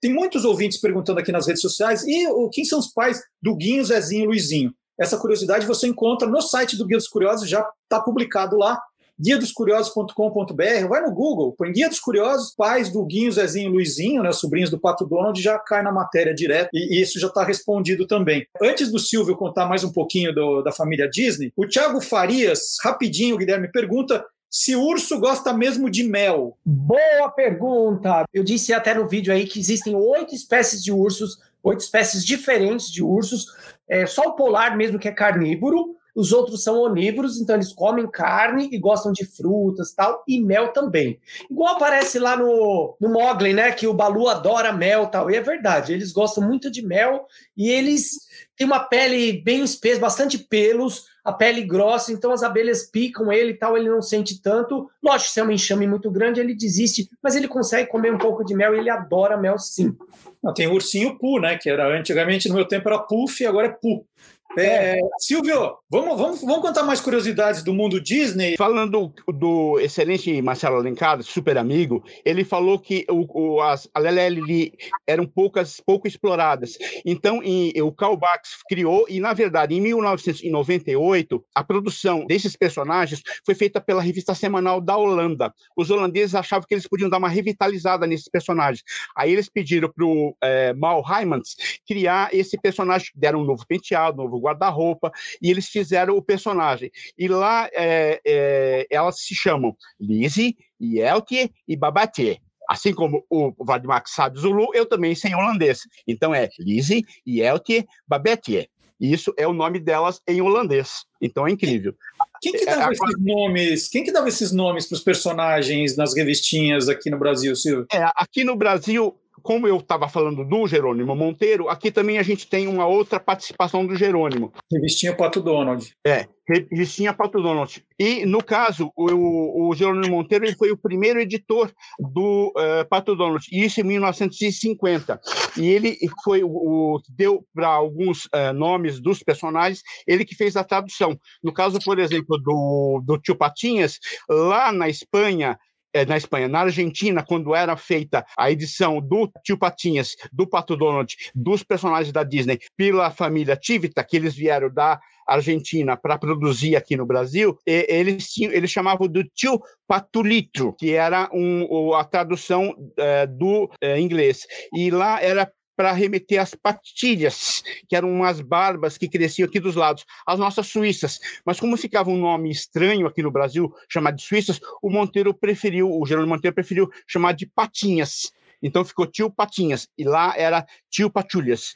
E isso por causa das patilhas, e que era o espanhol. E também ele usou a tradução que eles fizeram lá na Argentina do Guinho, Zezinho e Luizinho, que lá chamavam o Guito, Pepito e Luizito. Então, para conservar essa certa sonoridade, ele montou o Guinho, Zezinho e Luizinho. E o Jerônimo também era uma coisa impressionante que ele tinha, uma preocupação com a juventude. Então, ele fazia uma, uma parte de informações a respeito. Tinham duas sessões, uma do Pato Donde, falando sobre é, curiosidades, e uma do Mickey, falando sobre ciência e tecnologia, que ele era apaixonado por ciência e tecnologia, então ele aproveitava pra, também para, de uma certa forma, educar a juventude utilizando o, o, a história em quadrinho. Então são duas é, curiosidades muito interessantes que existiam no Pato Donald primeiro.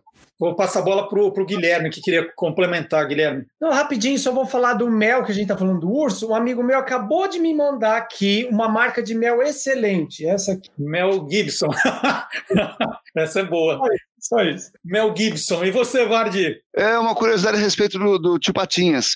O nome dele em inglês é Scrooge McDuck. E tem uma, uma explicação para esse nome. Scrooge é o sobrenome do personagem do Charles Dickens, do famoso conto de Natal, Ebenezer Scrooge, que é um tremendo de um pão duro. E MacDuck, esse, a partícula Mac, indica que ele é escocês ou descendente de escoceses, que, para os povos de língua inglesa, é um povo que tem fama de ser pão duro também. Conto de Natal é aquele em que o pão duro é tão pão duro que recebe a visita do espírito dos natais passado, presente e futuro, e aí ele se converte numa pessoa generosa. Muito legal. É. Bom, vamos aumentar o vocabulário dos nossos inscritos. tem a segunda parte do nosso curioso game show. Na segunda parte, a brincadeira é o jogo do dicionário. Eu vou falar três palavras, vocês têm que anotar. é, vamos fazer uma por uma, tá? Eu vou falar o nome da palavra e vou dar três alternativas e vocês marcam a resposta certa, tá? Primeira palavra: o que é heterocerco? O que é heterocerco? Alternativa A: nadadeira que fica na cauda dos peixes. Alternativa B, verdura da família da chicória. E alternativa C, mamífero que lembra um javali. Vamos lá? Beto Homem, peraí, vamos, vamos chamar primeiro o Beto Homem, que é bom nisso. Qual que é a Isso aí, certa? cara, isso aí não vale porque o Guilherme não pode participar dessa. Tudo bem. Guilherme tá fora. Mas eu vou deixar ele por último. Qual que é a sua resposta? Impugnando, impugnando a presença do Guilherme. Qual que é a resposta de vocês? A nossa é a Ah, Primeiro. nadadeira. É, Silvio, qual que é a sua resposta, Silvio? Também A. Ah, nadadeira. Guarde Marques. Guilherme. A. A. A. Guilherme. Nadadeira. Falta o Guilherme errar, né? O que é um heterocerco? É a A também. A nadadeira que fica na roda dos peixes? Só falta eu Certo, todo mundo? Muito bem. Segunda pergunta: o que é um agiógrafo? O que é um agiógrafo? Alternativa A. Aquele que empresta dinheiro com juros altíssimos. O biógrafo de Santos, alternativa B. E alternativa C, especialista em pesquisas sobre cordilheiras. Então, A, aquele que empresta dinheiro com juros altíssimos. B, biógrafo de Santos. E alternativa C, especialista em pesquisas sobre cordilheiras. Eu vou começar com o Guilherme. Guilherme, qual que é a resposta certa? Alternativa C. Especialista em pesquisa sobre cordilheiras. Silvio, o que que é um agiógrafo? É a B. É a B, um biógrafo de Santos. Beck de Fusca, o que que é um agiógrafo? C. Alternativa C, pesquisa sobre cordilheiras. Vard Marques, o que é um agiógrafo? Abre o seu microfone e responda. B. B, é um Vida de biógrafo Santos. de Santos e a resposta certa é B. Biógrafo de Santos. E última pergunta, também vou deixar o Guilherme por último nessa. Quaxinduba, Quaxinduba nada mais é que alternativa A, o nome de uma árvore. Alternativa B, um osso que fica no pé. E alternativa C, uma pessoa com o queixo muito grande. Vou começar com o Silvio agora. Silvio, o que é Quaxinduba? Não faço a mínima ideia. Eu vou chutar C. C, uma pessoa com queixo muito grande. Tem uma Quaxinduba. É, Beto Homem, Fião, Rodrigo e Beck. Eu acho que é. Ah, é o nome de uma árvore. Professor Vardinho, Quaxinduba nada mais é que? De A. novo. Uma árvore. Ah, uma árvore. E, Não, mas tinha a letra Guilherme Michele, o que é Quaxinduba? Letra A, uma árvore. Muito bem! Letra A. Eu achei, eu achei que era a letra D, que é um sanduba de guaxinim. Guaxinduba. Tem lógica, tem lógica. Tem. E é importante falar que, além da participação ao vivo da nossa banda, é, e eles publicam também nas páginas deles é, clipes. né? Eles fazem clipes daquelas trilhas de desenhos que eles é, tocam, vão continuar tocando aqui no nosso programa. E aí eles pegaram um desenho do, do ano de 1970, só teve 16 episódios. A temporada rolou nos Estados Unidos de 12 de setembro de 70 a 2 de janeiro de 1971. É um seriado que trazia shows e aventuras de uma banda formada por três adolescentes: Josie, Melody e Valerie. Vamos ouvir o playback de hoje, o, a trilha de Josie e as Gatinhas.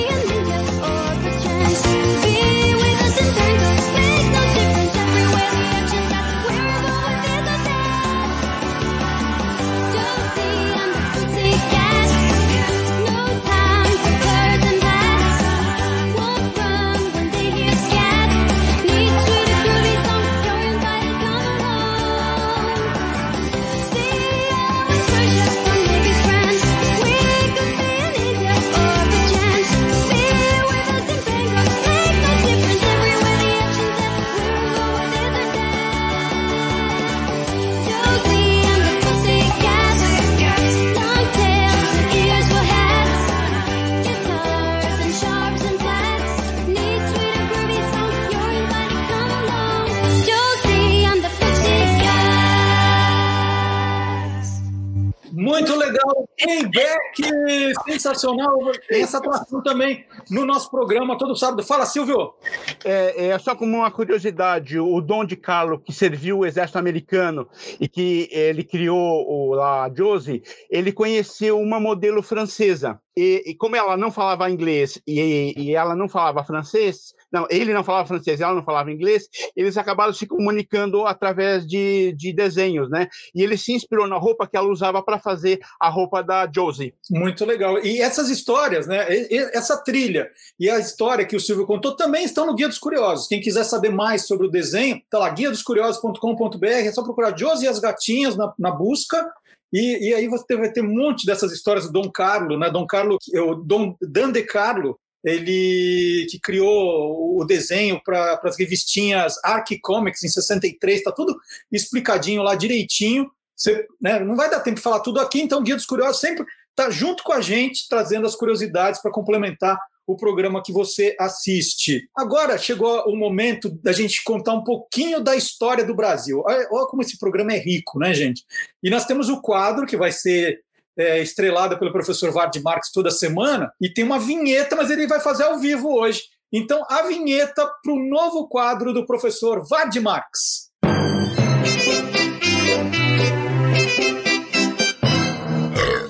A história ogra do Brasil. O que é a história ogra do Brasil, professor? É, é, nós temos aí uns eventos que dificilmente entram nos livros de história.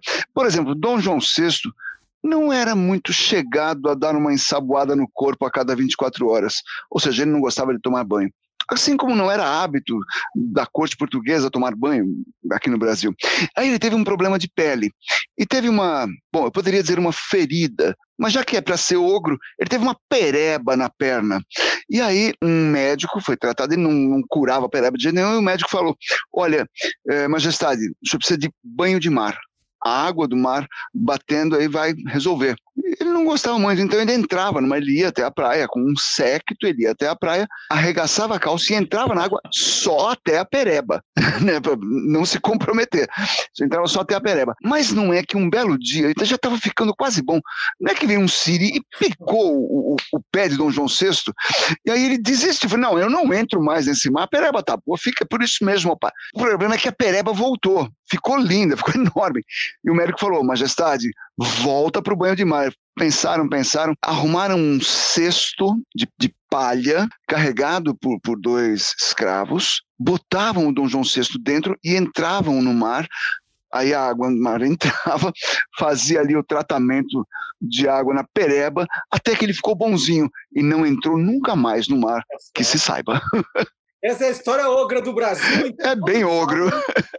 Toda, todo sábado aqui ao vivo também no Olá Curiosos. E a gente está já na reta final, né? A gente está terminando o programa. E eu vou fazer uma pergunta para o Rodrigo de Jorge aqui do Beck Studio Fusca. Rodrigo, qual é o instrumento mais difícil de ser tocado? Olha, para mim, o mais completo é o piano, porque você tem Não, que mais dividir tudo. piano. O mais difícil é a, é a harpa e o trompete. A harpa e o trompete. Piano, você joga um chinelo, faz som. Trompete. É, vai que vai, é. Não, não é. E eu estou contando isso, na verdade, é uma provocação, porque é, durante a semana, quando as pessoas perguntavam do programa, elas falavam assim: nossa, não vamos ter mais festa é, das curiosidades do programa. Eu falo, vai, o Olá Curiosos vai comemorar sim, o ano que vem, 20 anos. Né? Nós estamos começando a temporada 20. E, e a gente já está tão confiante que vocês vão assinar, né?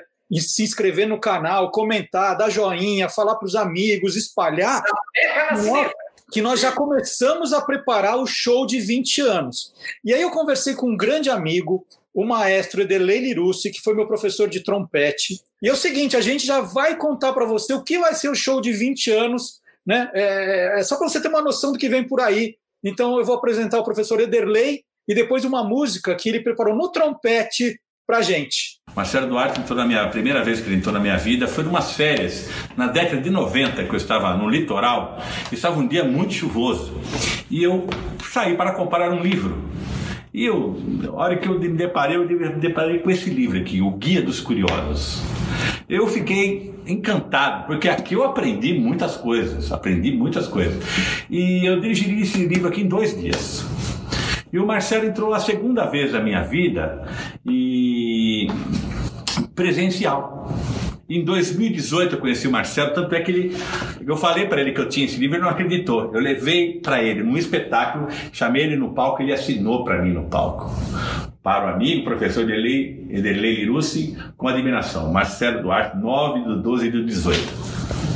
Então eu tenho muita consideração pelo Marcelo. Ele, tá, ele faz parte da minha vida. Eu considero o, Mar o Marcelo Duarte o meu padrinho na imprensa. Porque eu, um homem de 50 anos, teve uma pessoa que acreditou no meu trabalho, nos meus projetos, que foi você, Marcelo Duarte. E eu desejo a você muita saúde, muita felicidade nesse novo empreendimento e com certeza triunfará como sempre. Você é um talento nato e eu sou muito grato pela sua amizade. Obrigado, meu padrinho.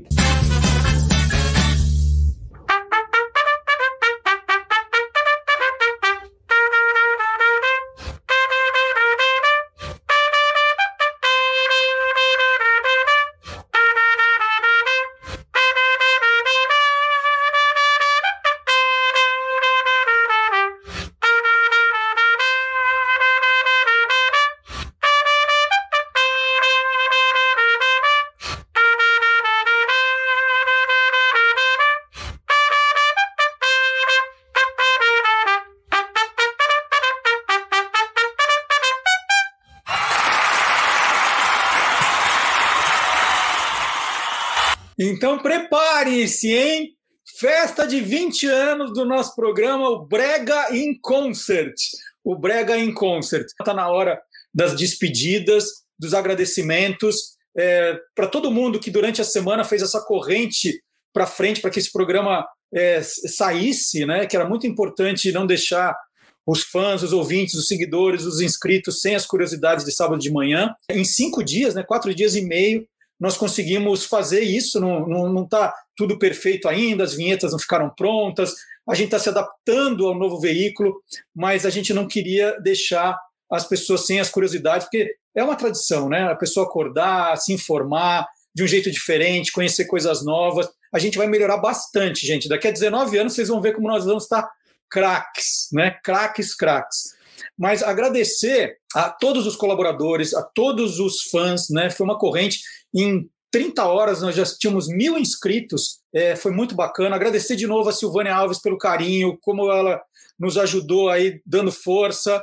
E, e acho que nós formamos um exército de Brancaleone, né, professor? Vardimar, o que é um exército Brancaleone? Que a gente sempre se refere a, a, esses pequenos grupos né, que se unem para fazer uma coisa dar certo. É, o Exército de Brancaleone, é, essa ideia vem de um filme de 1966 chamado o incrível exército de Brancaleone, em italiano L'Armata Brancaleone, que é um filme do Mario Monicelli, estrelado por Vittorio Gassman, e se passa durante a Idade Média. O, o Brancaleone, do título, ele recebe a notícia de que ganhou um título, um castelo, um feudo, e ele vai em busca disso. É uma comédia sensacional. Eles enfrentam os sarracenos, eles enfrentam bandidos, eles enfrentam a igreja, eles enfrentam a peste. É sensacional. E dá sempre a ideia de um grupo muito aguerrido, um grupo que vai à luta e que enfrenta todos os perigos. É sempre assim que age um verdadeiro exército de Branca Leone. Branca, branca, branca. Leon, Leon, Leon. É o grito de guerra deles. Leão, leão, leão. Isso é o grito de guerra do exército. Olha, eu aprendi muita coisa no programa de hoje. Né? Eu também. Quando, quanta coisa, né? Que eu não, não fazia a menor ideia. Todos aqui colaboraram. Uhum. É, você tem essa garantia que estaremos aqui. Muita gente escreveu: ah, que pena que o programa acabou. Não, acabou lá Aqui ele continua sempre respeitando a sua inteligência. Né? Nós acreditamos de verdade que, que nós fazemos um programa para pessoas inteligentes que querem aprender, se informar, e nós vamos continuar com essa missão. É, é, para a gente é uma história sem fim. Né? É, é, é, é até escolhemos a música para terminar o programa, que é uh, The Never Ending Stories, né? a história sem fim, a história que não acaba, que termina com Beck e o Fusca. Agradecendo de novo professor Vardy Marques, o Guilherme Domenichelli, o Silvio Alexandre, o Beto Homem, o Fião, a Beck, o Rodrigo e todo mundo que participou ao longo do programa, o Gilmar Lopes, Marcelo Abud, Antônio Mir, César Monteiro, quem não conseguiu participar do programa de hoje é, ainda, o professor Dionísio da Silva vai entrar com a gente, o Magalhães Júnior vai estar com a gente, a gente está recebendo novos convidados, o Marcelo Alencar, o Fábio Dias, então é um, super, super exército que está muito afim de fazer uma coisa diferente para você. Muito obrigado, espalhem, né? Ó, a sinetinha. Vamos terminar com a história sem fim, porque é como a gente quer que você enxergue o Olá Curiosos. Vamos lá. Bela tchau, bela tchau.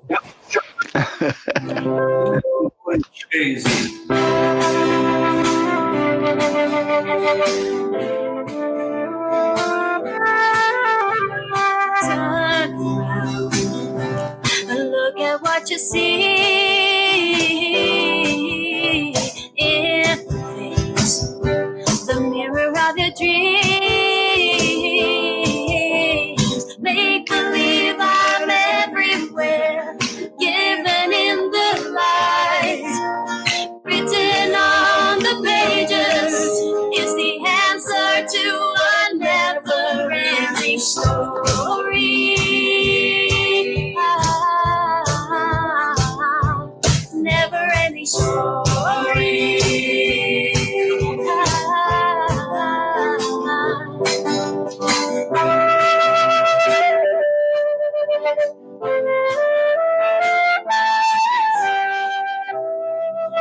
Tchau,